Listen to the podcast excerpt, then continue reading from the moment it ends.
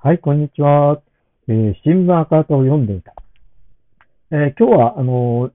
えー、2020年12月14日月曜日はですね、え、新聞赤旗の休館日ですので、昨日12月13日日曜日のですね、え、新聞赤旗から、え、読んでみたいと思います。え、っと、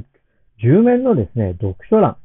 あの、まあ、あの、大体一般紙も含めて日曜日はこの読書欄というのがありますね。おすすめの本みたいなコーナーですが、え、そこのですね、え今回はですね、え命を危険にさらして、えマリーヌ・ジャックマンほか、え遠藤ゆかりさん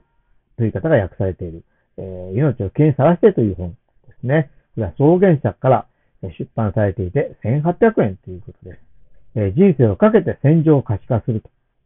え退避勧告が出ている危険な場所に自らの意思で飛び込み、想像を絶するような人生の時間を生きてきた誰かと出会い、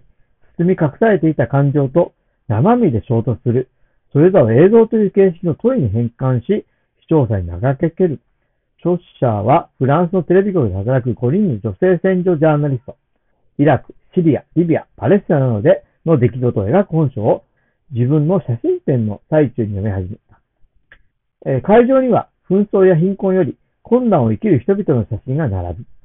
危険があるにもかかわらず、何があなたを駆り立てるのかという質問を来場者から多く受けるのだが、その疑問に対する戦闘の糸口を探すようにページをめくるのだった。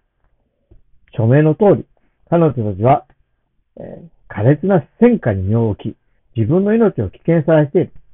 イスラエル軍によるパレスチナ人への実弾報復をすぐそれ経験した。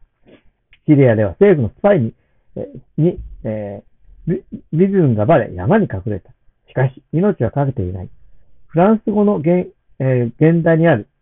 えー、美、えー、VI で美ですね。美という言葉には、命と人生の二つの意味があるが、彼女たちがかけているのは命ではなく人生の方だ。戦場を向くジャーナリストの心の片隅には、家族や恋人、友人などの存在が普段より色濃くある。生き抜いて大切な人たちと再会を果たすこと。それこそが人生の最上の価値であることを忘れないように、彼女たちはまた出かけていく。私たちが生きる世界は、記録し、可視化する人がいなければ、知ることができない物事で溢れている。それが悲劇の場合、状況の悪化を止められずに撮影することに魅力感が伴う。それでも、止められなかった事実も含めて伝えなければ、その悲劇は起きなかったも同然のことになってしまう。世界は闇だ。彼女たちはこれ以上の闇の裏側に拮抗するために、他者と濃密につながる道を、えー、模索すると。それは命を粗末にするものとは対極の生き方なのだというふうにですね、この、えー、フランスの、まあ、えー、で出版された本ですね、えー、命を危険さらして、マリーヌ・ジャックマンさんほか、えー、遠藤ゆかりさん役で、えー、草原社から出されています、えー、本の、えー、書評について今読みました。ご書評を書かれたのはですね、渋谷敦さんという写真家の方です。ということで、今日は2020年12月13日曜日の新聞赤方の、え、読書欄から、え、おすすめ本一冊ということでご紹介させていただきました。お聞きいただき、どうもありがとうございます。